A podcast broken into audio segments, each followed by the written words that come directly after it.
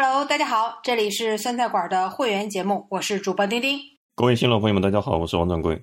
今天是二零二零年的四月四号，也是清明节啊，今天是很特别的一天呢。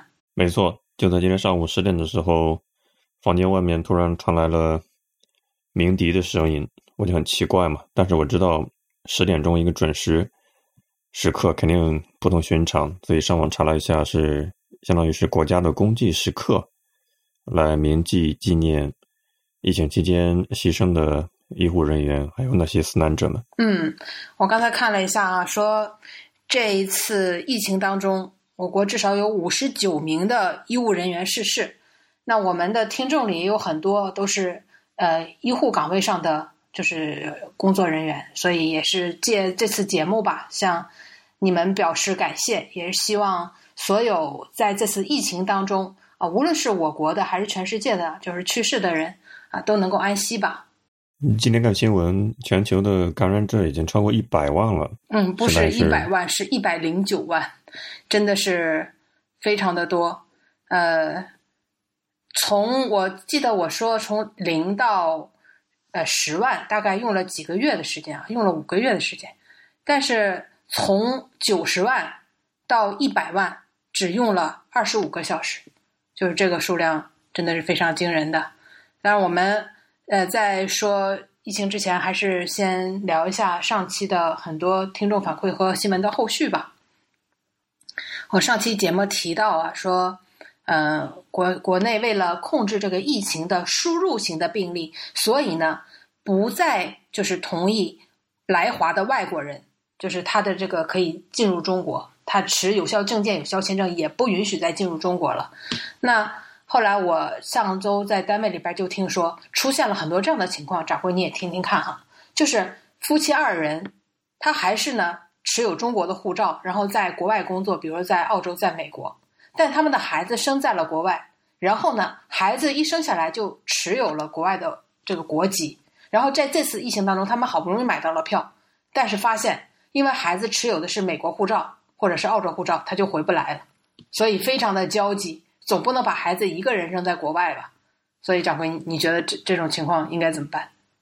我不知道他们该怎么办。我不是这样的情况的用户，但是我知道很多在国外生完孩子的人，他们是走领事馆还有回国去进行登记，这样孩子也会有国内的一个户口，两不耽误。嗯，所以这次疫情其实是让他们措手不及啊，没有把这个事情及早的处理掉呗。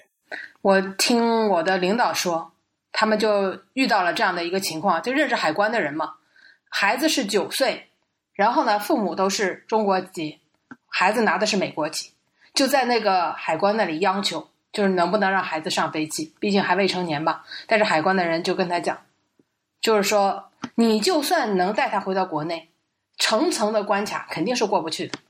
因为全部都现在都这儿盯得非常的紧，那么在就是，所以你就要么你就全部都不要再回国了，就是这样一个情况。而且现在这个票非常的难买。那三月二十九号啊，就在上周，呃，民航局要求实施了一航一国一航线，就是砍国际航班政策的第一天是从三月二十九号开始的。那这是什么意思？我听领导的意思就是，他因为他女儿不在美国嘛，所以他一直在关注这边的新闻，就是一个航空公司。前往一个国家只剩下一个航线，那也许一周就只有这么一班。然后为什么这样？就是要给呃国内的这些机场减少压力，因为压力实在太大了。在之前的时候，每天从境外进出进进入我国的人员达到了五千人，五千多啊，五千加这样的一个人数，每个人全部都要做检测，每个人都要做隔离，就是压力太大。所以现在要降到每天在一千人以下，就是这个目的，其实就是。降航班嘛，所以说本周说三月二十九号到四月四号之间，说我国的国际航班量减至了一百零八班，降幅达到了百分之八十五点三，仅相当于疫情爆发前的百分之一点二。也就是你现在就算持有中国护照，你想回国也真的是一票难求。据说有的票都卖到了十万元以上。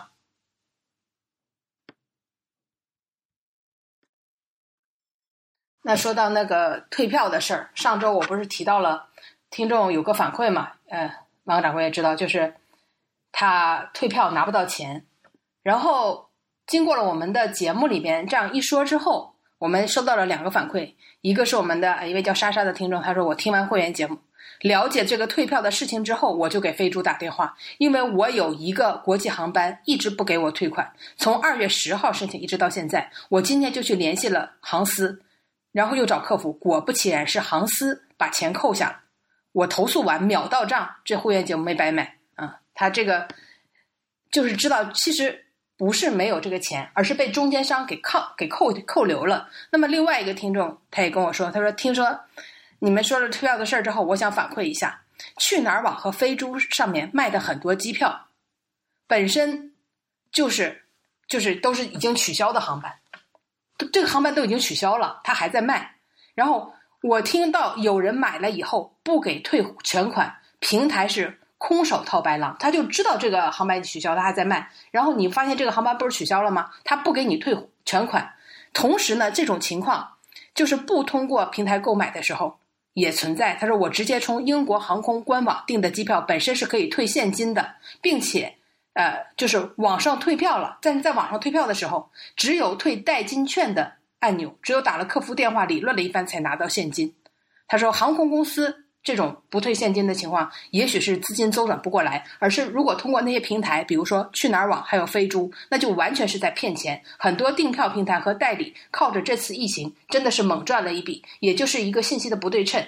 他跟你说我只能退你代金券，但其实航空公司已经把钱退到了这个平台上啊，所以这就是一个骗局，一个挖了一个大坑吧。另外他还给我转了篇文章，我也看了一下，就是如果你发现，比如说我刚才不说了吗？机票卖到十万元以上。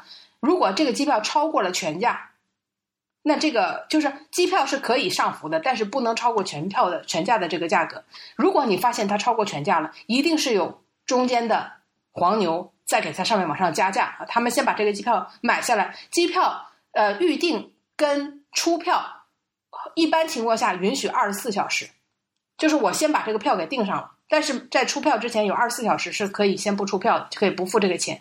他先把这个票占上，然后不断的加价。他们有一个群，有很多很多的群，就说我现在手里有个什么样的票，有要要要拿这张票的，赶快拿护照来，因为现在这个票不是特别紧张嘛。我都说了一个礼拜可能就只有一个航班，所以呢就层层的加价啊，从这个可能两万块钱的原价票一下能给你飙到十万块。所以在这场疫情当中。靠这种来赚黑心钱的人也是很多呀，所以大家一定要提高警惕。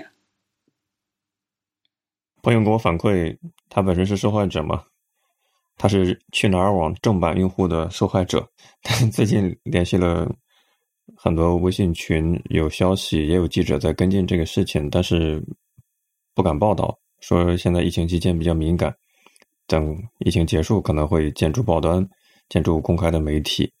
现在维权的群都上千人，估计这一波去哪儿网这些平台涉及的资金都要上百亿，非常的可怕。嗯，对呀，说不定这场疫情时间再长一点，这些订票公司或者说这些旅游平台倒闭了也不一定啊。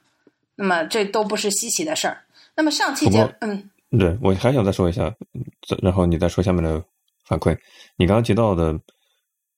都是华人，但是孩子已经上了美国的国籍，然后苦苦哀求海关，父母的心情可以理解，但这种行为感觉很侮辱自己的智商，也很侮辱海关的智商。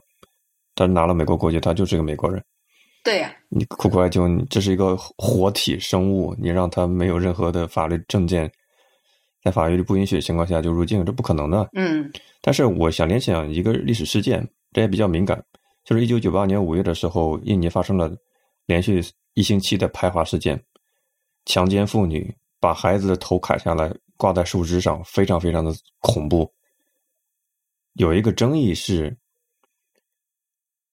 华侨在印尼受到这样的待遇，中国大陆政府没有去派兵接华侨回国，反倒是台湾方面的领导人派出了军舰去撤侨。这个事情在。当时国际上引起了很大的争议，也让大陆政府比较的难堪。那有一个说法就是，他们是可能基因是中华民族，对吧？龙的传人，但他们的身份可能不是中国公民，所以从法律层面上，他们不敢去接。这是一种说辞了，我不知道真假。反正这个事情让我感觉，有时候 你的身份呢，可以帮助你，也也可能让你无可奈何。不是说你会唱国歌就可以把你去接到军舰上去。所以分不同的时期，不同的待遇。有时候民族主义盛行的时候，战狼是非常受民族主义、民粹主义者欢迎的；但是在另一些时候，嗯，世界又趋于保守，各个政府也唯唯诺诺，所以不能一概而论。我的一一点一点联想啊，这让我想起，嗯，就是我们提到之前有一个在美国已经确诊了新冠病毒，然后。带着自己老公和孩子，隐瞒了自己的病情，回到国内吃了好多的退烧药，上了飞机回到国内的，就是这一家人啊。后来当然他也被国呃美国那边的公司给开开除了。他上了飞机之后，让自己的孩子和老公坐到了五十几排，他自己坐在四十几排，就是他担心自己会可能会传染自己的家人。但是他没有告诉旁边的人，也没有告诉机组上的人，就是 有的时候你感觉这样的人就是精致的利己主义者嘛，就是你 你不能说他违法了或怎么样，但是确实是精致利己主义者的这样的一个表现吧。至于说，比如说孩子已经入了国外的国籍，那你就得尊重这样的一个事实，那你就要么你就陪下留下来陪他，要么就把他寄养在。别人的家里，那只能这样做。我觉得也没有什么其他的方法。呃，谨慎啊！我不都我不太理解所谓寄养的。你你比如说，你你在国内的话，你说把宠物狗、宠物猫让朋友看着几天，可以是吧？这你就不知道你说你把孩子寄养几天，可能你会丧失监护权。谁知道美国法律怎么规定？呃，国内有很多的家庭都是把自己的孩子就是寄养在国外。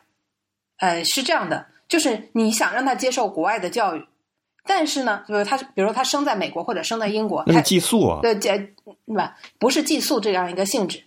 呃，未成年人在国外是不能单独居住的，但是你可以帮他找一个监护人，就是这个监护人，呃，一般情况下，据说有是什么大学在校的学生啊，或者怎么样，就是只要是一个成年人，你付给他工资，然后由他作为监护人跟你的孩子住到一起就可以了。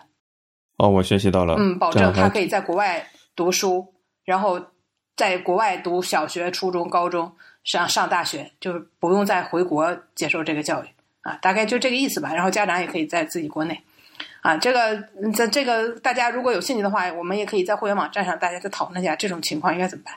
然后我们上期提到了这个消费券，我们知道现在国内拉动内需的需求非常的高。就是，所以各地都开始陆陆续续的发这个所谓的消费券，但是呢，发消费券它的方式各不一致啊，所以我觉得也可以提醒一下我们听众，如果你在这些地方，你可能还不知道呢，还没有我们知道的多呢，一定要注意一些，看看能不能拿到这个消费券。比如说郑州一个城市啊，说将发两类的呃消费券，总规模达到了四亿元啊，一个是红利性的这样的一个消费券。啊，这个红利性的呢是指定对象来发送的，每人五百元，我们就知道了什么低保、低收入、特困啊等等。还有一类呢是社会的消费券，合计是三点二亿元。那么这个呢就需要你在支付宝上搜索郑州，然后去领取啊。这个是我不知道啊，大家在郑州的听众可以去试一下，看看是抽取呢还是什么样的一个形式。另外呢，我觉得比较赞许的是浙浙江嘉兴啊这个地方，它是。发了两亿的消费券，这个是直接就可以用微信支付来抵扣。那么我看也有人反馈到了，他就说只要是开通了微信收款的商家，你基本上就可以用这张券，就直接就在你的微信的这个账号上。那么这个是我觉得是比较直接的，就微信支付抵扣嘛，是感觉更人性化一点。那么杭州呢，我们的杭州听众反馈了，说现在杭州发的这个优惠券。是满四十减十块，无条件使用，但是只能够用支付宝付款啊。每个地方，杭州嘛，肯定是支付宝了。他说真的很刺激消费，一个手机号只能领一次，早上八点半才开，就是才能抢，但是呢，很容易就抢到了。他说四月三号据说又要发新的了啊，那么我这就不太清楚了。呃，不过在外地就不能抢，修改定位也不能领券啊，这也是杭州的情况。我们还有在天津的听众也跟我说，说天津这个就不太实在了。天津呢，这个是政府补贴金合计才三百万三百万元，然后说每人啊就是能够有机会抽到一百八十元，但是呢，这个是限量的哈，每天十点钟准时抢，而且每天限量是两千份啊，三天后是每天限量九百份啊，这是。天津啊，那么大家如果在自己的城市，一定要关注一下这个消费券，这等于是政府的一次返利吧？哈，我们能拿到当然最好了。你提到优惠券，我倒是想起另外一个事情，值得跟大家说一下。现在国家有一个个税退税的政策，丁丁，你注意到了吗？啊，注意到了。从上周开，四月一号开始，是你要下载个人所得税那个官方的 App。在里面进行审批啊，逐项检查，你可能会薅一下政府的 羊毛，就是国家会把某一些税款退还给你。没错，当然也有可能你会补交一些税款，就可以大家去试一试，也许能多一点零花钱。我看一下报道说，多的能退了四千多块，少的呢？好像还要倒贴几百块，就你原来交的税不够啊！大家可以去看一下。我看有人说，如果我发现我要倒贴，我可以 不不补交吗？我当做我没看到。然后四月一号那天，办公室就我们在这边的人事啊，就来指导大家来操作，服务器基本上都当掉了，就大家全在那里说，根本就没有办法登录。那四月三十号之前好像都可以啊。大家如果发现没法登录的情况下，可以缓几天再试啊。如果大家在使用的情况下有什么样的心得，或者发现了什么意外的地方，都可以跟我们的听众呃发给我们，然后我们下期节目里再跟大家一起来分享。嗯，这个的原因是什么呢？是国家进行了一个个人所得税法的改革，所以多了一项叫个人综合所得。你每月预扣的，比如工资了。年度汇算清缴等等这些费用可能会出现一些差额，所以导致你可以会退或者是补。我看到网上有个调侃段子，好多人晒自己年收入不足六万，无钱可退，说自己是低收入人群。这可能呃也也是另外一种情形吧，都已经成了晒自己退税多少，显得自己是高收入人群，直接挂钩起来了。我其实之前查了一下，我还挺意外的哈。呃，就是只要是你通过身份证，别人就是问了你身份证，然后给你转的钱，全部都能纳到你这个个人所得税的这个收入统计范围之内。那我有一个朋友，他在国外嘛，然后他的账号不方便，就是有一些稿费啊什么的，他就通过我，就是让别人先打给我，然后我在微信上转给他。我觉得就举手之劳嘛，我就去年帮他收了好多啊，但就每次都几百块吧，然后我再通过微信转给他。结果后来我通过我的。个人所得税这个 A P P 一查，发现每一笔都记录在案，真是惊到我了。所以这样的事情能不做还是不做？今年就肯定不做了，这太吓人了。你是对大数据的监控程度有吃了一惊，没想到国家其实每一笔都给你记着。对对对，这大数据的里面就确实是你你作为一个个人的话，你的身份证就是你的好像是个人税号吧？它是像是公对私转账。公司账户转你钉钉你个人账户，这肯定是国家金融系统是有记录的。嗯，没错，大家都关注一下，一定要查一下自己个人所得税上面的那些条款，就是那每一个款项啊，你还是不是都记有印象是什么啊？比如说像我单位之前给我发了一笔这个奖金，然后过两天呢又发了一笔奖金，结果呃上周就找到我说，本来一笔奖金都是就比较少嘛，就。没有税，但是因为连续发了两笔，这两笔加到一起呢，就该有税了，所以让我给单位退二十八块钱，就是给这个财务退二十八块钱，就是我要补交的税。所以这个真的是说法很多的。那，嗯，我们再说一下呃这周的新闻吧。我想还是提一下那个世界的疫情啊，我觉得非常的非常的触目惊心了，因为。全球的新冠肺炎，我刚才说了，已经是一百零九万，而美国一个国家就超过了二十七万。就是最令我惊讶的是，呃，意大利已经排到第三了。西班牙确诊病例第一次竟然超过的意大利，就是它已经达到了十二万四。就是西班牙达到十二万四，超过了我们之前认为最严重的，就是除美国之外最严重的意大利。然后它的死亡率特别的高，百分之九点四，就西班牙。而且这个数字，我就说十二万四，还不是大家都说远远不止，就实际的情况远远不止，因为目前西班牙日均检测量才是意大利的一半主要是因为试剂盒不够。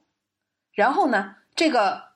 所有的数据里边都有水分掺杂，说其中有一个城市啊，有一个省叫做格拉纳达，它人口才九十万，但是竟然出现了数据不一致。当地最大的报纸它的消息源数字，就是报纸上报道的数字，和当地官方上报的数字相差了三倍，就比官方报的数字要高三倍。只是说一下大概这样的一个情况，比如说还有他的养老院有三千多名老年人去世。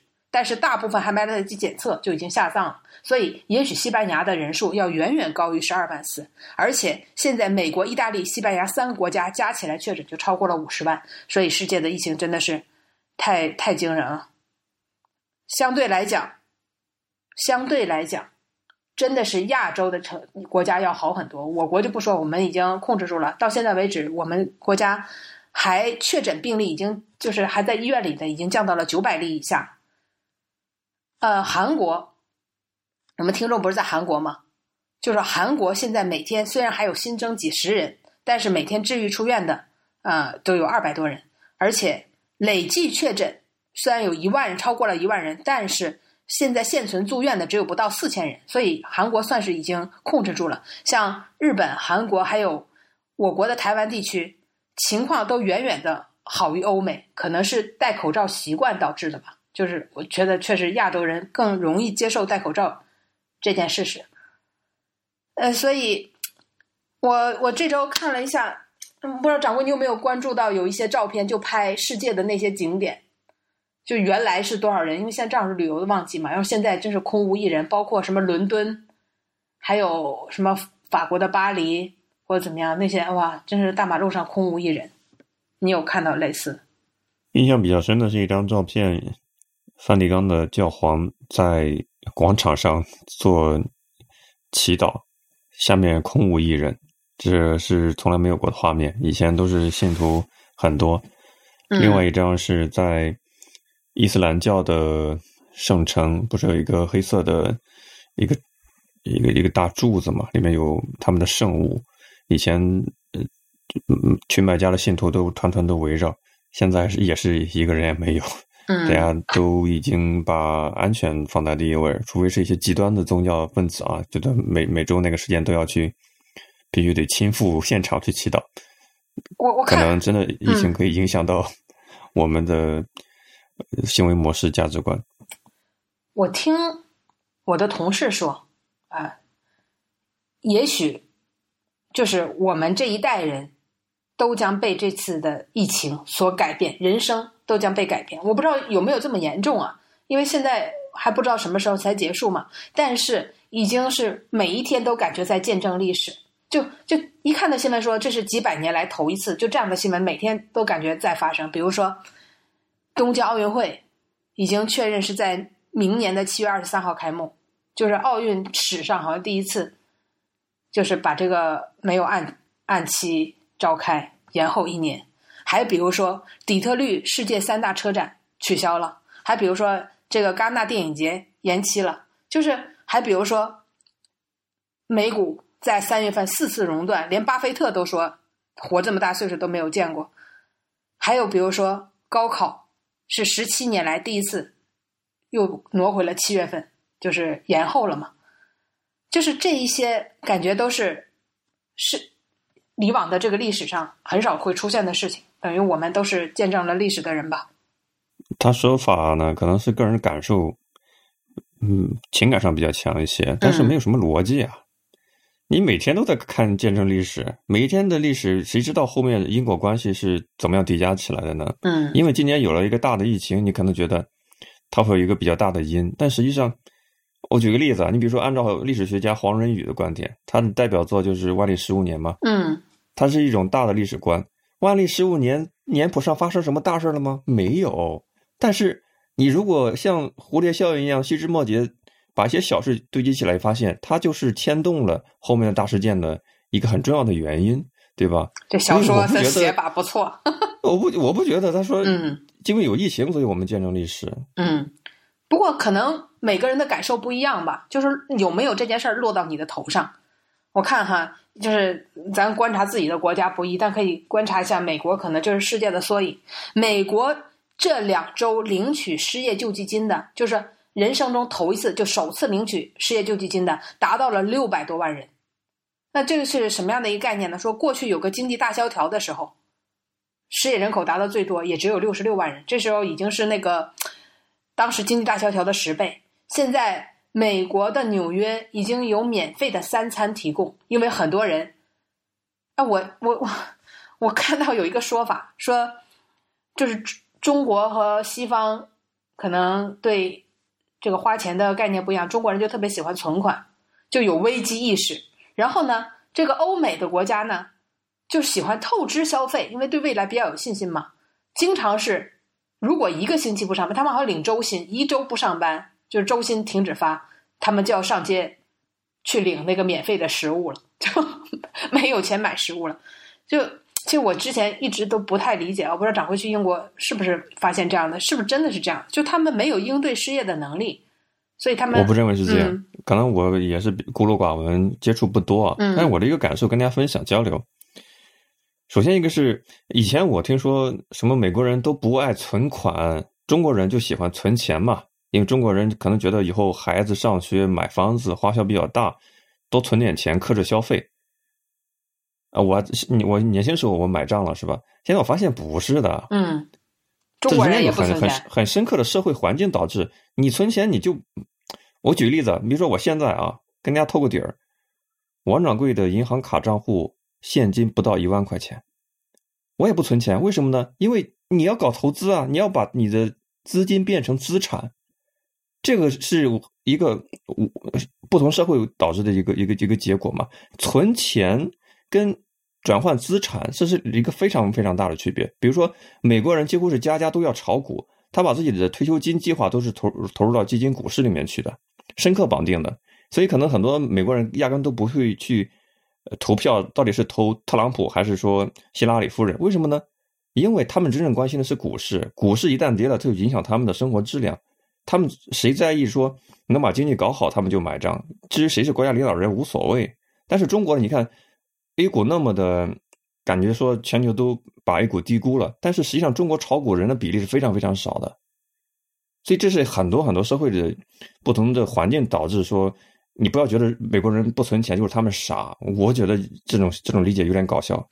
嗯，我这个可能，我觉得我还跟我其他地方看到的。现象也不是太一致吧？可能，嗯嗯，根据不同的视角看到的情况不一样。比如说，我了解到的确实是美国人不太有存款，包括我看到一些电影，还有一个小就是那些呃电视剧啊、美剧里边也都是，就是问你现在还有多少钱，就是那个人就掏了半天口袋说还有一百多美元。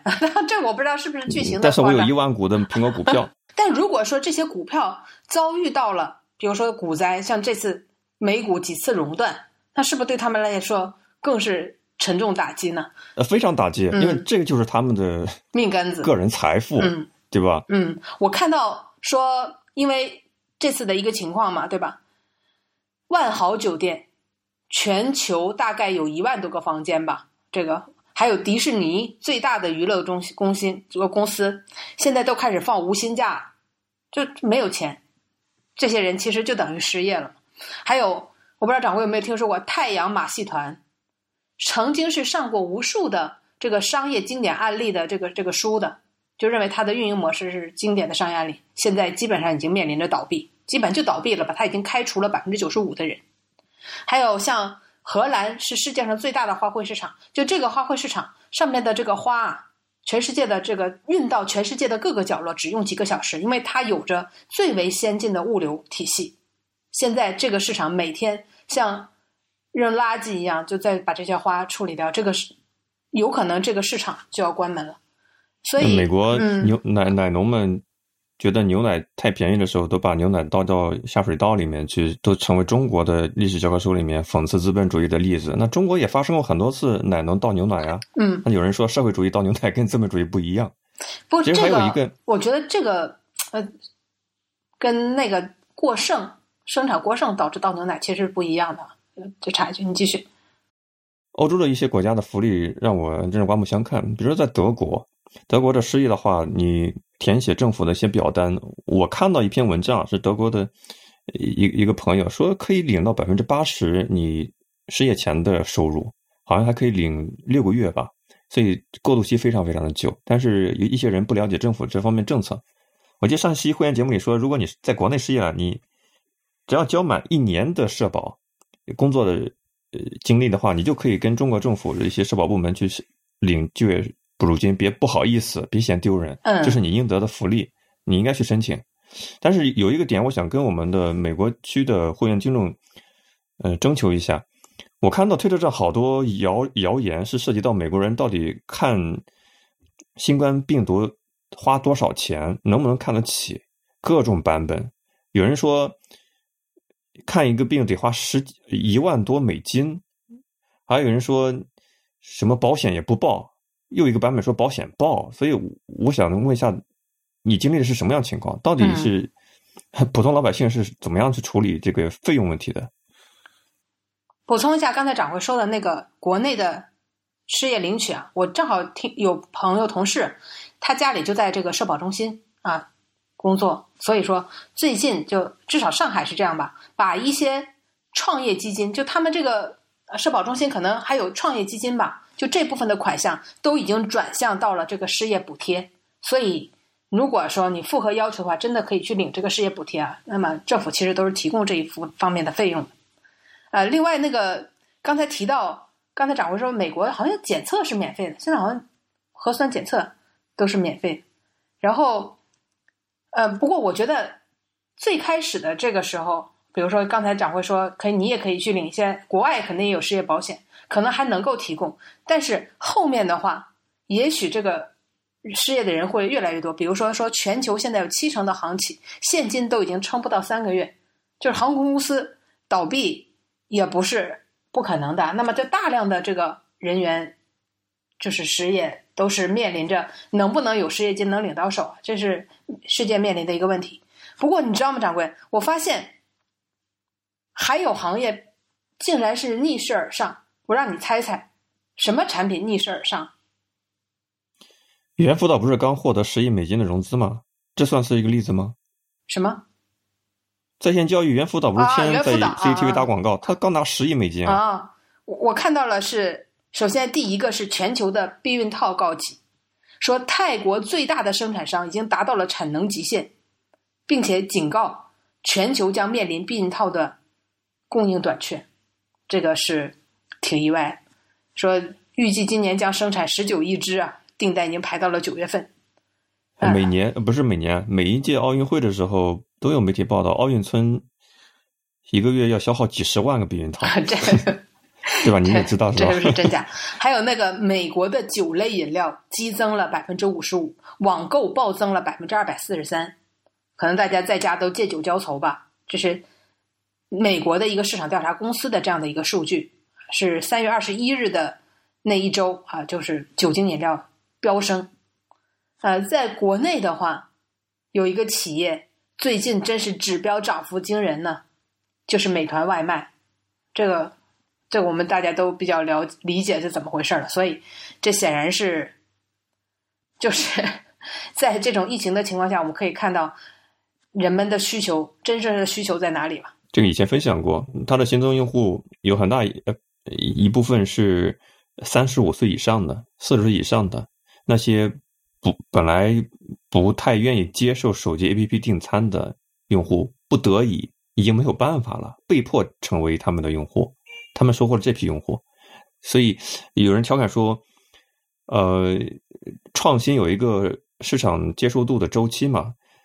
你的爷爷奶奶买智能手机不是因为他们想用，而是他们买不到诺基亚了，所以他们不得不用，是这样的一个情况。”还有一个商业伦理，呃，就在这里面啊，就是我不应该不知道应不应该叫商业伦理这个说法，就是大家就认为有人就认为这个时候餐饮企业都已经奄奄一息，你美团是不是还要收那么高的佣金？就过去很多的餐饮企业他不愿意，就是让你送这个外卖，因为这个佣金很高，就感觉餐饮企业觉得不赚钱。但这个时候很多没有办法，店里边没有人，大量的这个餐饮企业只能通过外卖才维持自己的生计。但是美团仍然收取原来那么高的佣金呢？不知道。那当然，我们就说还是在商言商嘛。显然他是不会趁此这个机会少赚一分钱的。OK，我们还有很多的事情要跟大家分享。比如说，先说一下，真的挺巧的。你记得有一期回音节目里，我我说，CCTV 新闻联播都专门花了几分钟时间为李文亮这个事情公布调查结果，是吧？给他定性，给他摘掉训诫这个负面的评价。我当时说，那你为什么不更进一步宣布李文亮是烈士呢？那当时我们还调侃说，这个太重大了。如果李文亮是烈士，那其他人是不是烈士，对吧？赶巧不巧，就在本周，中央新闻又说了，又定性了，评李文亮等十四人为湖北省烈士。这今天你注意到吧？嗯，看到了。湖北省政府的一个通知啊，包括像其他的我们没有见到媒体报道，像王斌、冯孝林、江学庆，估计都是这一批在。抗疫一线里面牺牲的医护人员，都都是列为首批的烈士。我刚才就说烈士的话，他是享受国家的一些待遇扶持政策的，包括你的家人可以得到更好的照顾。这这是一个很直接的物质的照顾嘛，比一些精神的吹捧你，媒体吹捧你，你的家庭生活会受到很大的打击啊。所以我觉得烈士是一个很很物质性的呃一一种补偿待遇。嗯，我今天看到了网上的一句话。我觉得说的蛮好，就是所有的事后汽笛长鸣都比不了事前的那一声哨响啊！当然，这是有所指嘛。啊，我们说这个汽笛长鸣也代表我们的哀思，当然也很重要。但是确实是，你说李文亮值不值得烈士这个称号？我觉得是值得的，因为特别是他还倒下了嘛，倒在了这场疫情当中，所以我们对李文亮追。追溯这个烈士，不是他未来能够家人得到什么待遇的问题，而是我们对这件事情的性质是深深的责问，是一种责问。就为什么让李文亮这样的医生能够事先吹哨的医生，最后却成为了烈士？就是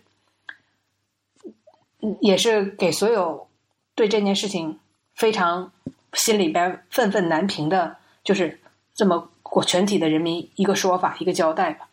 你知道为什么我强调物质性？嗯，可能说的比较现实主义，就是因为在一月份的时候，财新还专门发了一篇公众号文章，标题叫“不是说好不忘记我们的吗？”你知道那篇文章写的啥事情吗？嗯，写的是采访非典期间，因为在工作一线是有了后遗症的那些比较凄惨的医护人员。这篇文章迅速被删帖，所以我就说，给点实际的，真的，对，人家家人也好过一些。你说你你你你，可能再过半年之后也没有这种煽情的报道了，都烟消云散了。人非典人家都说了，不是说好不忘记我们的吗？就忘了吗？我看最近也有人质疑，就是呃，疫情结束之后，不是开始给医生补贴了吗？然后这等于是抗疫补贴吧？每个医生拿到手的都不一样，但我们之前。看过一个什么领导拿的比一线医生还多的，还有很多的医生，大家全部都在一线工作的时间都是一样的，都是夜以继日的。但是呢，有的医生他在接诊的过程中，病例正好遇到了新冠肺炎的病人，那么他就是等于是一线，就等于拿最高额的这个补贴。但是同样，比如说他这是礼拜一他接到，礼拜二值班的那个医生。他一天也工作那么长时间，也非常的劳累，也做了各种各样的测试或怎么，但是没正好没有遇到新冠，那么他就不算这个一线，他就没有这个补贴拿，所以很多的医生也感觉到有点心寒吧。所以很多人说，与其就是给予什么大家什么一些奖励啊或怎么样，还不如把这些钱都发给这些医生护士啊，我就说什么消费券啊、补贴什么的，不如给这些所有在这个疫情当中非常辛苦的这些医生护士，干脆给他们都发一点补贴，这钱可能来的更实际一点。你知道，呃，欧美一些国家的护医护人员是拒绝上岗的，甚至像巴黎的卢浮宫，今天你知道，嗯，卢浮宫的工作人员抗议罢工，拒绝上岗，因为他们没有担心自己会被感染。对，没有保护这种事情在在在大陆是不可能发生的，因为这个太负面了。你你要遵守集体利益嘛，你怎么可以不奋勇上前呢？对吧？但是我们冷静下来想，我工作的一个基础条件就是我的个人安危得到保障啊，对吧？就好像我呃说过英国的那个零容忍政策一样，我如果是胆战心惊的去上班，我为什么要上班呢？还有，你看意大利的一些呃医护人员利用社媒渠道 YouTube 发视频什么呢？就号召我们缺设备，我们需要设备，人家有什么需求是直接说出来，嗯，不过就很直接，不会说我我我我要去用什么纸尿布穿了一天，什么又又什么各种生理期都要坚持上岗，他们我就感觉这个是不是在冷静期之后，我们有一些更好的制度性的保障，而不是一味去煽情，煽情是煽情非常的阴险，因为你拿别人的健康为代价嘛。这个我不是太同意吧。在疫情最难的那二十天，很多的医生通过自己的朋友圈、通过微博，都在呐喊呢。没，包括那些穿着垃圾袋儿当防护服的医生，都录了视频。还有还有很多的医生通过微博、朋友圈说急需口罩，能不能给我寄一点口罩？都在呐喊。其实我觉得跟世界的其他国家的医生没有两样。但你说在这种情况下，医生能不能说罢工？说我就不上前线，那是不可能。就是在危难的时期、危难的关头，总归要有人有牺牲精神的。包括像日本那个核，就是核泄漏事件，总要有人去冲上去把那个阀关掉，那不就是你没看到后续报道吗？他们是日本的黑帮黑社会去强迫一些人去的，他们收了很大的钱，因为政府给补助，你可以搜一下。我当时看到的说法是，呃，当然咱咱们就说所有人看到都是你经过可能被过滤过或怎么样，就是他们找了那些，比如说已经生了孩子，就是年纪比较大，但你说所有的人都是被逼迫的，呃，我我没有说所有人啊，对你这说所有人就有点太极端了，对对，对？你不说是有人逼迫嘛？对对对，我觉得总归是有有人愿意去做我补。充一个例子，就是说官方的声音是怎么样的？你还记不记得广东省援鄂医疗队出现过一个负面事件？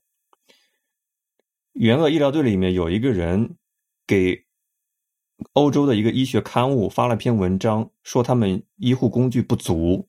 后来广东省官方说辟谣，他不能够代表我们医疗队的声音。那个人说他们没有辟谣，说他不是医护人员，就是辟谣说我们他不能代表我们的声音，这就是官方的说法。嗯，你不管是不是官方的说法吧，我觉得很多的，至少在我相信的，在我看到那些微博或怎么样，这些医护人员就算没有足够的医疗设备或怎么样，他们也是自愿的，或者说也是抱带着牺牲精神，主动投入到这场抗疫战争中。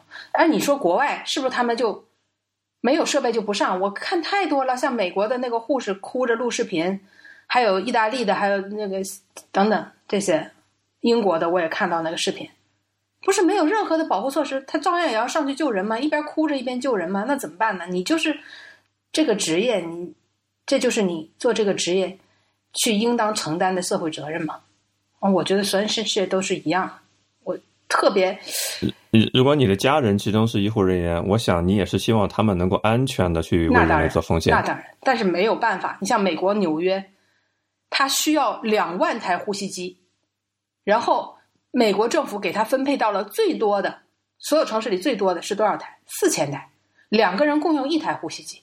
就你没有那么多的装备，没有设备，那没有办法。现在真的是很无奈。我看不是有人说用英文说的，忘了，就是在这个时候，不管你有没有钱，不管你是年老还是年少，就是不管你是什么样的皮肤、什么样的种族、有着什么样的身份，在疾病到来的时候，面临的窘境都是一样的，谁也跑不掉。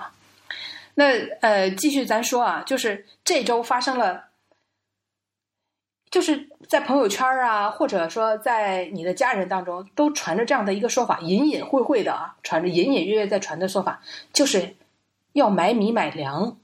哎，掌柜，我不知道你家人有有有听到类似的说法吗？我的家人没有，但是我在推特上看到很多调侃的东西，要让你囤大米、囤粮食，可能最早是从湖北出来的吧。网上流传说，你们要空下来了，赶紧去超市囤点米，三个月的量差不多了啊。所以不少民众开始囤米囤油，导致湖北省政府又发了一个辟谣，呃，湖北省粮食局硬核辟谣，说假的，我们湖北粮食库库存够吃一年以上。大家可以去找一下，现在。中国官方有一个中国互联网联合辟谣平台，网址就是辟谣点 org 点 cn，所以这是官方的一个在四月一号愚人节时候发了一个辟谣的通知。我感觉是米商们想急于去库存吗？我先提醒一下所有的听众啊，无论你看到家人或者朋友说什么，千万不要在微信上或者说别人能看到的这个公共社交平台上。提醒别人买米，因为海南有一个女子就微信提醒朋友买米啊，这个罪证都是朋友这个微信的聊天截图，已经被警方以造谣扰乱公共秩序罪被抓捕拘留了啊，还被拍了视频啊认罪的视频，所以这个性质是非常严重的，千万不要再传类似的话。那今天呢，这个农业农村部特意召开了一个记者发布会啊，主要的。主要的辟谣的内容就是，我国根本就库存非常充足，没有必要囤粮，就是大概这样的一个意思吧。嗯，那为什么说会有说粮食要紧张的就这样的一个传闻呢？其实跟那个国际粮价上涨可能有很大的关系。我觉得还是有必要先说一下，咱先不说国内，国外全球有五个国家已经宣布停止或者限制粮食出口。而且全部都是，呃，以粮原来以粮食出口为主的这样一些国家吧，比如说，这个越南是出大米出口的大国，还有这个哈萨克斯坦是小麦出口的大国，两国均宣布停止或限制粮食对外出口。而这个俄罗斯呢，它比较盛产的大豆油、葵花籽油也对外宣布就是限制出口了。呃，伊拉克它是就是。这样的一导致这种情况下呢，就是很多的这个我不说五个国家都停止了吗？就导致一些依赖这个进口粮食的这个国家一下子就粮食告罄，所以这个是一个国际上的这样的一个形式。比如说伊拉克，它就是石油大国，但它基本上所有的粮食全部都是依赖进口，反正有钱嘛。结果现在主要进口的这些国家都停止宣布就停止出口之后，他们一下他们的粮食。就可能几天就要吃光，然后还有这个印尼和菲律宾，现在这两个国家也宣布粮仓告急，称储存的粮食最多只能维持三个月。如果疫情不能早点结束的话，就这两个国家，印尼、菲律宾将面临粮荒。所以，就很多国家确实是面临了粮食紧张，因为进口不了了。但是，为什么说我国不慌呢？因为全世界就是大家我们知道。因为呃，主要人们吃的这个主要就是大米白面嘛。那大米白面就是这个水稻，还有这个呃小麦。呃，全世界的盛产国主要就是中国和印度，大概占到了一半以上吧。所以就这两项本来就是我们自己，我们本来就是比较擅长的。所以既然我国的疫情已经结束，不影响今年的春耕的话，应该不要紧啊。我看一下啊，柬埔寨也是停止这个白米和稻谷的出口。还有呢，呃，这个等等吧，就是我们说知道那些大米以这些粮食出口的国家都宣布停止之后，很多的国家确实是粮食交集，这是一个呃外界的这样的一个呃一个条件。所以呢，你知道吗？种植业和农产品在上周 A 股是领涨，可能就是全球造成恐慌，呃，造成的恐慌是一个理由，另外就可能是掌柜你说的。会不是会不会是这些粮业公司啊？这这当然这我是揣测了，所以他们的这个股票是上涨的很厉害，阶段性的上涨行情。我那是调侃，我不是认真说的，因为我觉得不太可能。这个更像是一种，我认为市场是很很难被解释的。而且市场这个全球市场经济是一体的，它的盘子太大。你说说说某某几家公司能够操作运作一下，这就传出这种恐慌，可能会给他带来。对，谁知道呢？这当然这咱是揣测了。只是不过今天呢，我看一张图上说，我国主要粮食作物的年末库存量啊，当然这个也是官方公布的数字嘛。就这个小麦、玉米、稻谷，其实都还可以的。我国其实最缺的，掌柜你知道是什么吗？就是有一个。主要的粮食作物中，对外依存度有个特别高，基本上大豆，嗯，对，百分之八十靠国外。那我们原来不是跟美国买大豆吗？哦，美国不是不卖我们，我们就改成跟巴西买，跟巴西买大豆。不是美国不卖我们，我们就跟中美贸易战时说不买美国大豆，就跟巴西买大豆。反正今天这个农村农业部的人说，就是这个三月份的巴西大豆进口未受影响。我也没有关注巴西现在疫情什么情况啊，就那意思。这个大豆不用担心啊，其他的我们都能自给自足。不过我这周真是看了好多的这个国外的这个视频，就是说现在世界早就已经详细的农业分工，它不是就是我国不能种大豆吗？不是啊，而是因为国外的大豆要比我们自己种大豆要便宜多了，所以没有必要自己种，不如从国外买。但很多的这个农业产物都是这样的。你比如说我去那个台湾的时候，那台湾的那个人就说。就那司机就直给我说说这地方种的都是什么什么，原来都是台湾自己种，后来呢发现国外买的比自己的又好又便宜，便宜的多，索性自己就不种了。这世界其实早就这样农业进行分工了，但是一旦发，就现在不是大家都锁国了吗？航班都结束了嘛，所以就会造成肯定世界上会有一部分的地方出现这个，首先自己的产品过剩，但是运不出去。我看。就美国那个牛奶啊，刚才掌柜说那个倒牛奶，真的像用那个大排水管，像排垃圾、排那排污水那样排，说两万五千加仑那个牛奶就排掉，因为这个牛奶当天从牛身上挤出来，就要立即进行加工，用巴氏消毒了，干嘛了，加热了。如果不能这个立即在几个小时之内就进行加工的话，那那就不新鲜，就要扔掉。现在没有办法给它运出去，就只能。就不光是美国，印度也在倒牛奶啊。这美国还挺好的，用那个排排污口来倒，印度就直接倒到恒河里吧。然后另外一个地区呢，大家去抢购牛奶，因为牛奶供给不上了。你看，这个就是出现了这样的一个情况，我们可能教科书上才能看到吧。还有我看到，呃，世界各国为欧洲的那个葡萄，全部用那个车给碾碎。还有那个白菜，就在地里边直接车压过去就把。我好奇问一下，你是在什么平台看到这些视频的？YouTube。然后肯定是高端人士。还有那个欧洲嘛，欧洲的很多的国家，它主要依赖的什么？就他们那边的种植园，这其实都是农业产业嘛，它依赖的是东欧的劳工。就每到采摘季节，东欧的劳工就会过来，就帮他们进行采摘草莓、蓝莓等等啊，就这些需要采摘工作。那今年都过不来了，他们这些必须人工手用手去采摘的，现在就烂在地里。这让我想到了那个丹东的草莓，在今年过年的时候，我们记得那前几年我们还卖过嘛。丹东草莓也是因为运输不出去，全都烂在地里。还有那个湖北，我们说那个小龙虾，但现在鼓励全国鼓励大家去买湖北的小龙虾。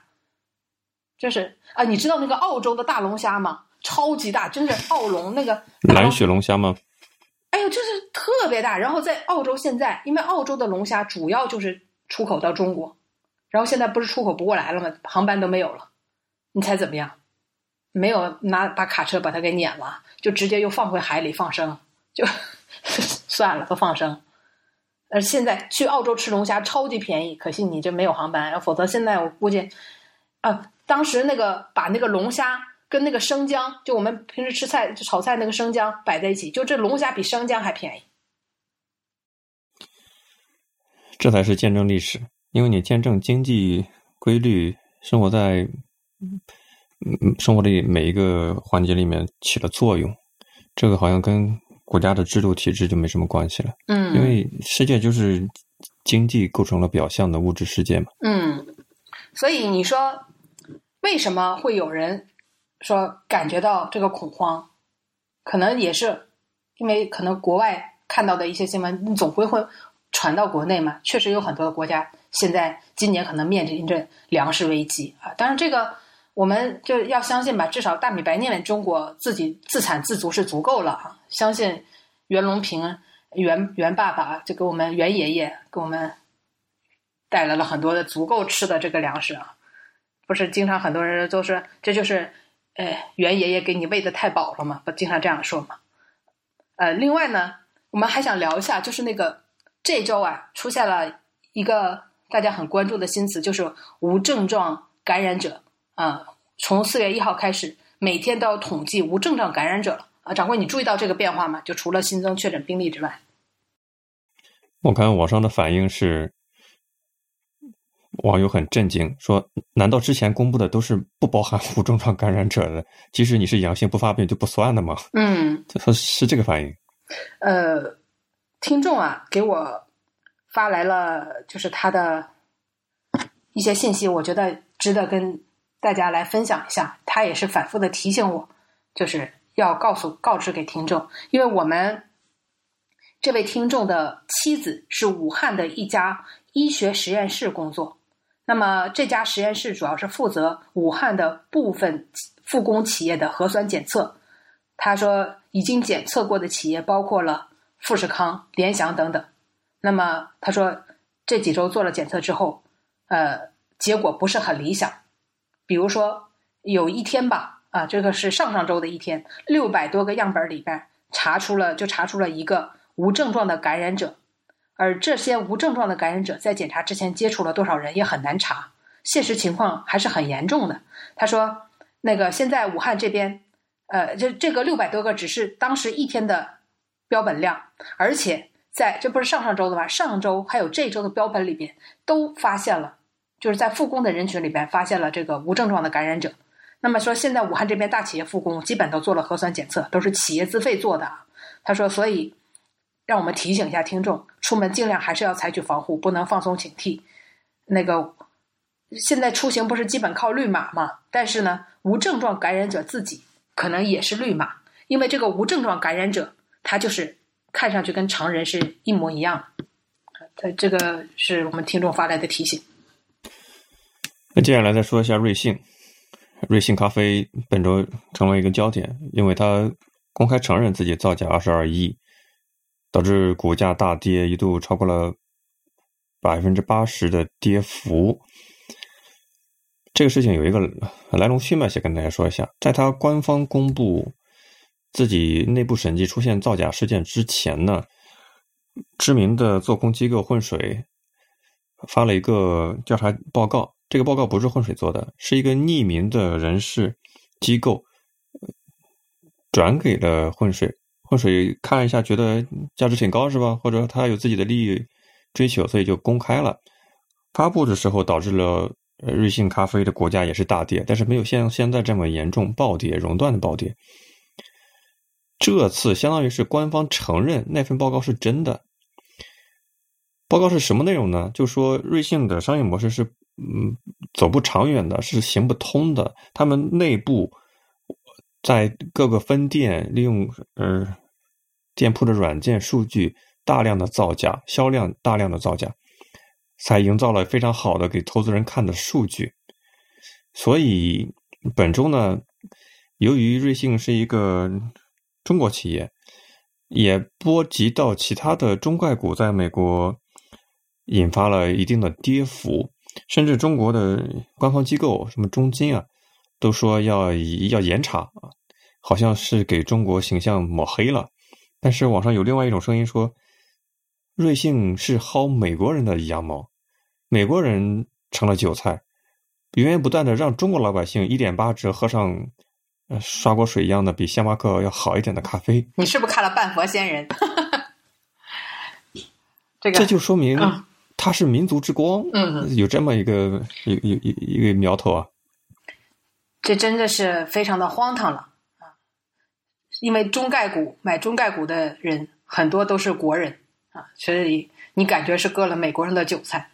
首先啊，其实很多其实都这个刀都割在国人的身上，因为很多就是研究美股的人都会去买中概股，因为中中毕竟中概股的企业是中国的嘛，他觉得自己对市场对这个企业可能会比较了解。啊，会去买，所以这次不少买中概股的国人可能都是损失惨重。呃，我想说一下哈，就是就为什么这个瑞幸咖啡就是会走到今天，它就是用了大家都非常熟知的互联互联网精就怎么讲那个互联网精神的那种那种套路，投资的那种套路，运营运营。就是呃，这个瑞幸咖啡的这个人啊，他们这个团队，他们原来是卖做什么的？又不懂咖啡，又不懂连锁，他们是做这个神州租车的，是神州租车，到现在还没有盈利。就是他们不过是用同一个套路，又包装了这个呃瑞幸咖啡而已。那么他是什么样的一个想法？就是讲故事，这就是到美国去讲了一个大故事来忽悠，说这个。中国人有十三十四亿这个人口，但是呢，平均的咖啡饮用量，每个人的人均的饮用量少的可怜，就比世界平均、比欧美平均那就不知道差了多少倍，所以有巨大的市场空间。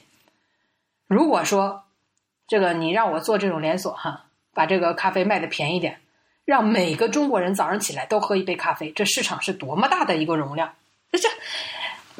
睁眼说瞎话，编了一个故事。对，这我看那个巴佛先生说，你这个美国人也就只有美国人才这么能够信这个故事，中国人有这信这个故事吗？中国人就没有喝咖啡的习惯，大多数。丁丁，你你小心被半佛先生也给他带进去了。我觉得他故事挺好的。嗯，不，不有什么不可以？这个有什么不可以呢？这个模式，我我我我理解是这样子啊，你有足够的门店，一夜之间遍地开花。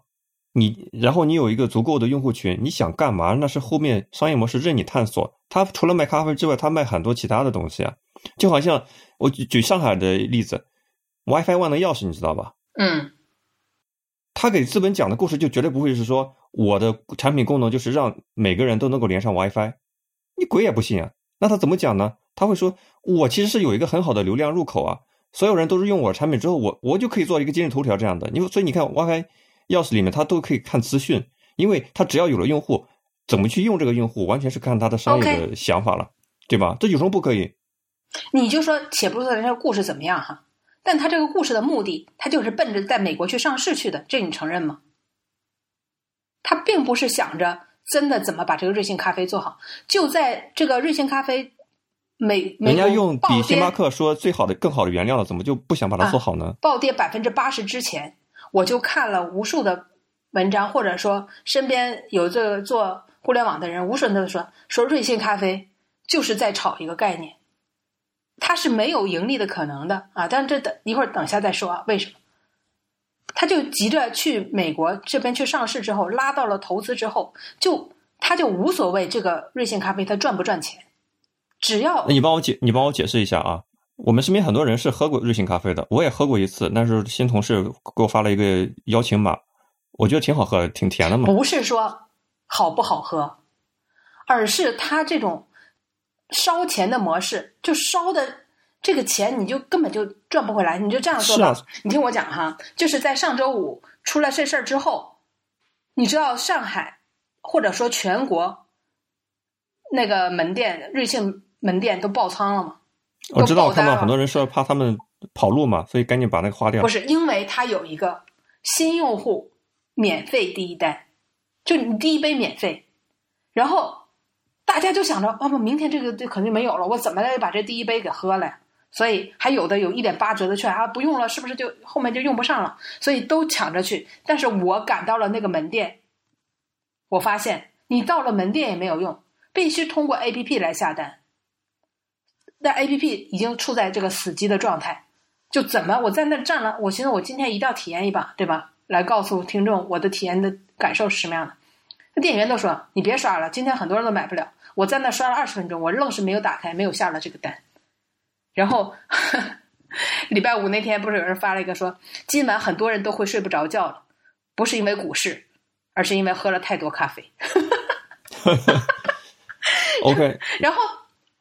就是他用这种极低的价格，感觉是在铺市场，就让我们想到很多的类似的，比如说小黄单车，就免费骑，白送你，你就你你就想到他这样去狂烧这个钱，很多人去喝它，其实是看它便宜。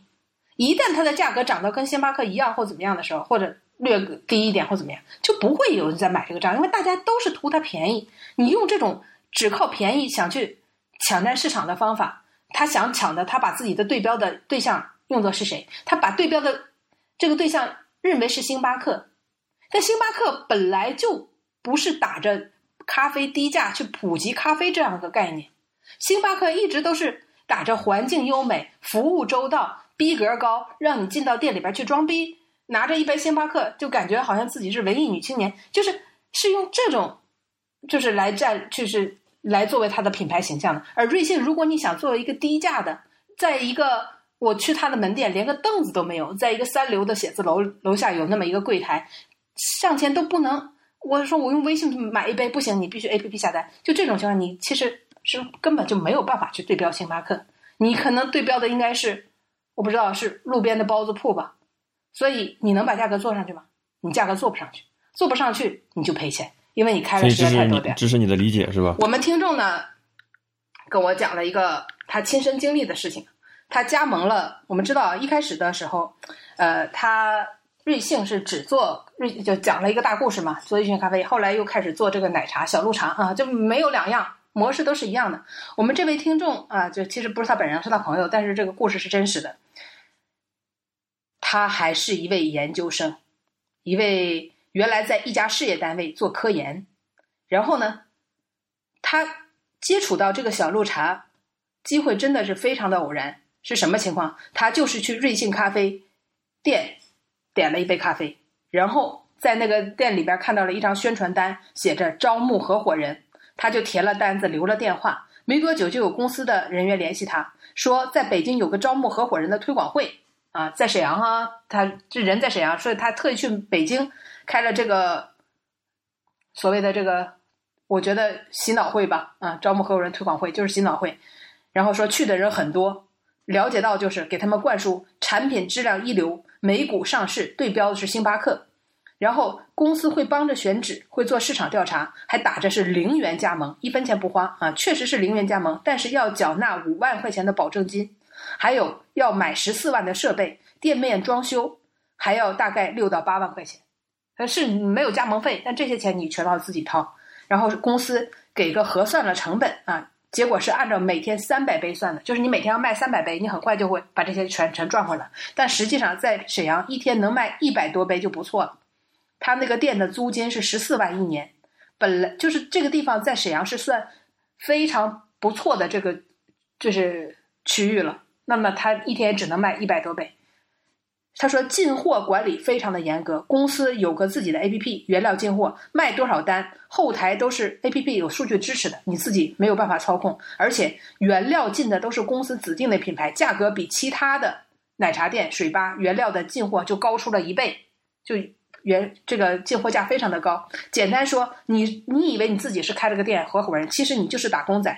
而且呢，他说这个店里会给你无死角的安装摄像头，每步操作都有严格的这个作业指导书，摄像头是直接连到公司，每天有人进行审核考核，如果违反公司规定的话，就会从五万块钱的保证金里扣钱。那么这个公司不但有加盟店，如果你的选的位置不错，发现你卖的还可以，就会直接在你店的附近三百米外再开个直营店，就变成他公司直营，就开在你旁边跟你竞争。如果发现你的店的业绩还不错的话，而且店内还不能收现金，全部都只能在 APP 上下单，因为 APP 上有折扣，也有店铺在美团上做，就是虽然这个美团上也有这个。瑞幸咖啡，但是呃小鹿茶，但是没有任何的优惠券，所以根本就不会有人在美团上下单，都会跑到这个 A P P 上，就是拿这个很低的折扣嘛。他说，制作一杯奶茶的速度大概两分钟左右啊，等等。那么他说，每天一个小时最多做二十杯，一天营业十小时算，就算你一直在卖，也就二百杯。他说，就上周五那天，他真的是卖了二百杯，不可能实现给他计算成本的时候是三百杯，就是你。不考虑有没有那么多单，你就啥也不干，你就直接做，你也做不到三百杯。所以，所以他说，你到现在为止根本就没有赚到一分钱，每个月都在赔钱。就是到现，他就现在又，我就说愿不愿意接受一下我们节目的采访？他说还是希望公司能够好起来。他现在不想说任何话，还是希望瑞幸不要倒。他已经赔了那么多钱他进去了，所以他觉得怎么得也得坚持住吧。这就是一个故事。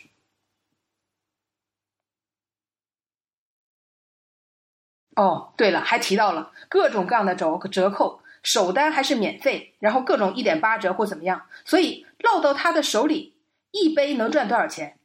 三毛钱，就是你你要真卖出一杯，给你的利润，首单利润给你的利润也就三毛钱。所以在这些加盟商的这个眼里边，你你以为你自己开了个店，其实你就是你就是在给他打工仔，而且从这个店里边实际的操作情况，我们就来看，他根本就不赚钱。不赚钱，这怎么运营下去？所以有人说，瑞幸咖啡根本就不怕赔钱，他要做的根本就不是想赚钱，他不过是那边美股不断的炒作它，用自己的故事去包装它，然后把股价炒高了之后，他们把这些股票一脱手套现为止就结束了啊！但这个，嗯，有很多的这些文章，大家也可以去看一下。有还有人说，是不是他们自己给自己做空？就是。他们自己想套现啊，就把这个股票做空。当然，这也是有可有可能说有人有他们的一个高管在这次股票跌之前刚刚抛了多少多一百多万的股票啊等等啊，这也这个网上也有记录。另外就是这二十二亿作假数据已经确定是坐实了的。他第一年做的时候，当年赔了十六亿美元，哎十十六亿人民币还是美元？这个 sorry 我不太记了。后面就。我感觉这数据就慢慢的变好，但是这个数据如果是作假的话，那就太可怕了。就等于说，去年的一到三季度，所有的数据都是假的，一分钱没赚，就是就是这意思。因为现在是一个自媒体时代，各家都有自己发言的权利。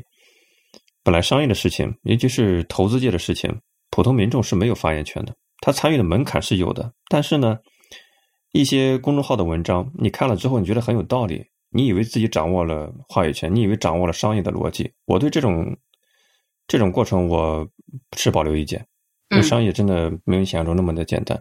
你刚才一直在说他他一直在赔钱，那我问你，京东不是一直在赔钱吗？视频网站爱奇艺不是一直在赔钱吗？你你你的意思是你否认他们的模式喽？赔钱不是一个一个好像就说这个模式就否定了一个一个一个标志。所以你你真的觉得你看了这些文章就觉得好像就理解了他的逻辑了吗？我觉得我还是带着脑子看的吧。这至少作为一个成年人，根据自己人生的阅历，看到了这么多的这么多年，看到这么多靠着炒概念炒起来的例子，心里还是有点 A C 数的吧。所以我不觉得，就是说这个瑞幸，它只不过是用故事这种形式，用这种。贴钱烧钱，然后把自己概念炒大这种形式来圈钱，我这个我是我是非常认可这种说法，因为根据我看过以前的一些案例，我觉得他就是这样的。当然，我觉得掌柜说的也是另外一个观点啊，我也非常尊重。我不是否认说，嗯，在网上有很多的解释的版本，它它到底会它的核心控制人会怎么赚钱，对吧？但有一种各种可能性嘛，比如说它就是套现，什么炒作股价，这个好像。以前做区块链的公司一样，它它的产品就是它它的发行币，它的币价涨了，它什么人都很滋润，对吧？它发的什么矿机，它的项目可能就是只是一个一个幌子。但是我是觉得，看待这个事情呢，它是真的是有一定门槛的。你我刚才反问你那个例子，你能不能回答一下？那为什么爱奇艺一直在烧钱？为什么它的背后的公司不舍弃它？爱奇艺它不是用靠。炒股价的这种形式在运作呀，这个是有概念的。对，我是他的投资人，我投资产品一直在亏钱，我为什么还要投？我就这你你我就说所有的事情，不是说，比如说啊，当然他用的这个说法也是一样，就同样都用一套说法，我们来听啊，就说企业，你看现在他他赔钱，但他将来可能就不赔钱。他的这个比如企业一生有一百年，他前五年赔钱，但他后来九十五年都赚钱。那么他现在赔钱就不要紧，所有的都是用这样的一个逻辑。当然，真的有的就是这样的逻辑，但就是有的他完全他就没有打算有后边那个九十五年。我就是这样的一个说法，可能都处在前五年在赔钱，但有的他真的后面就是预计着就是能赚钱，但有的他根本就没有做那个打算。就拿这个二十二亿这个说法来说，请问二十二亿的假账在一个企业里边是怎么做到的？别说二十二亿了，就是两千万、两百万，在一个严格的企业里边，你都做不了这样的一个假账。所以从上到下，它是都串通好的，就是他的这个财务总管，这这个 C.O. 不签这个条子，这二十二亿也走不掉。这不是签条这样，就是你上下都是一心打算做这个假。如果他真的打算有后面那九十五年的话，他为什么要做这二十二亿的假呢？他不就是为了让自己的数据好看？数据好看的目的是什么呢？是为了经营吗？还不是为了让自己的股价升高吗？这个逻辑，我觉得应该没什么问题吧。但是确实也不懂啊。那有兴趣的想学商业东西的，可以看一下今天虎嗅和三十六氪发的文章。谁在把做空的报告交给混水，借他们的手公布出去？他们都已经调查出来了，是中国的一家投资公司，叫雪狐资本。哎，不过我想说一下，为什么会有做空的公司啊？这个运营的模式也很有意思，它就是查各个就是上市公司的账，那然后呢，他们盈利的方法是，他们先去借股票啊，去别的公司借一大笔股票，比如说你持有啊，我你持有一百万的这个瑞幸的股份，我跟你借一百万瑞幸的股份。我借过来了，然后我就去查这个公司的账，我把它的这个漏洞找出来之后，我一曝光，这个股价就会大跌啊！当然，我之前不是借了那个股票吗？我已经把它卖掉了，然后呢，这个股票大跌了之后，我再把它按低价买回来，再还给前面那个公司，这样我就从中间赚钱了。这个浑水的公司就是靠这种形式啊，做空企业的形式来赚钱。丁丁是怎么获取这方面知识的呢？就做节目之前 查看资料呗。嗯，这个掌柜是不是觉得我说的这个不够专业？大家也可以到网上呃去看一下相关的，我觉得还是挺有意思的。没有，我不熟悉这方面的东西。嗯，我只是提醒了大家，真的很容易被你你说资本喜欢讲故事，你不觉得作为一个读者，其实你也很容易被故事带进去嘛？你看了一个觉得很有道理，可能就信了他的他的解释了。因为你你觉得你掌握了讨论的这个门槛了，我我感觉没有那么简单。没错，就是我想表达就是这个观点。对，听众里边肯定有更专业的啊，我们可以请专业的听众再给我们呃分享一下你们的见解啊。当然，我就说大家都是带着脑子的，对吧？我们只能，我们又不可能跑到瑞幸直接采访他们的 CEO，总归是看一些采访和一些我们认为比较。中立、比较客观、比较权威的媒体的报道啊，来做参考。当然，这个是不是绝对可信呢？我也不不能这么说。不过呢，最近也是跟很多的朋友啊、同事啊一起聊，就说在这个疫情当前，我们听到的好像都是很多负面的信息。有没有人在这次的疫情当中赚到钱呢？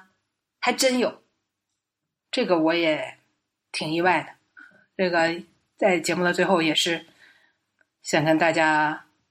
说几个案例，据说，在这个疫情刚刚缓解的时候，温州就有人到房地产市场就下场了，把自己手里的钱全部都买了房，因为那个时候的房价是最低的，因为这个好像房地产的交易下降了百分之九十啊，在二月份的时候，所以他们就把自己手里的钱全部都买了房。据说三天之后就差了十几万啊，就一套房差了十几万。然后，这个温州部分银行还下调了二套房的首付比例，更是刺激了这个市场，所以让一些人在这个正好处在低谷的时候，好像赚到了差价吧。这个我就不知道是不是真假了。据说浙江这边确实是出现了这样的现象。另外还有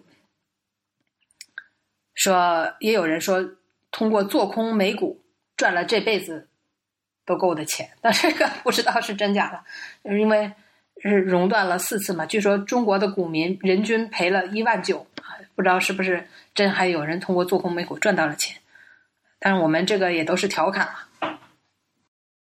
本周我也学到了一个词儿，叫“新基建”，这是中央定调的一个投资的方向，想跟大家分享一下，这个可以作为一种投资的留意啊。以前。经济不好的时候呢，比如说温总理时候大放水，搞基建，像美国其实也在搞基建。传统的基建呢是修桥铺路盖房子这种基建，但是我们的国家领导人呢推出了一个新的词儿叫新基建。根据中央官方的定义，啥叫新基建呢？是指通信的五 G 建设、特高压、城际高速铁路、新能源汽车、大数据中心、人工智能、工业互联网和物联网这七个领域，是相当于是新的经济时期的基础设施。这个我还比较买单了啊，比如说通讯设施，它可能是新的基础设施。你所有的什么 App、网站，所有的创业商业模式，你都都得有基层设施，对不对？